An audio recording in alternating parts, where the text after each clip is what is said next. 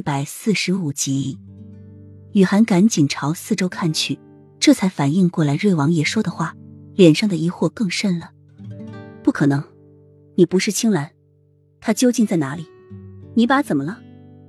瑞王爷见雨涵还是不信，掀开亵衣，露出健硕的肩膀，脸上的神色也变得有些委屈。那，这可是你咬的，还是不信？你可以和你的牙印对对。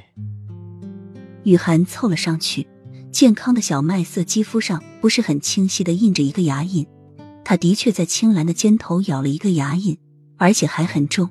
在寺庙的时候，青兰向他求欢，他怕自己叫的太大声，所以才在青兰的肩头上留有一个牙印，而他咬的牙印却出现在瑞王爷身上。难道？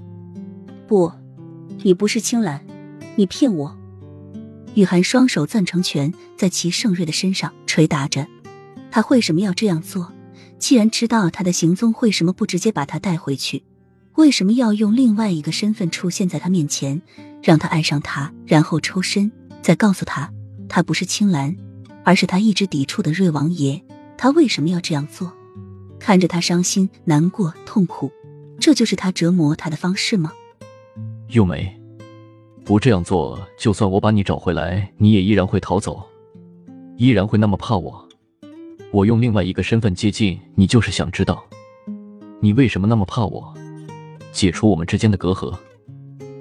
齐盛瑞拉住雨涵捶打的双手，将哭泣中的雨涵拉入怀中。幼梅，我从小就很喜欢你，你是唯一走进我内心的人。我对你说过，我会娶你为妃。你失踪十几年后，重又回到我身边，我无论如何也不会放你走。我对其他人虽然残忍、暴力，但是唯独你。我不会。齐盛瑞的一双桃花眼中溢满了深情和宠溺，低头吻掉雨涵脸颊的盐水，坚定的说着：“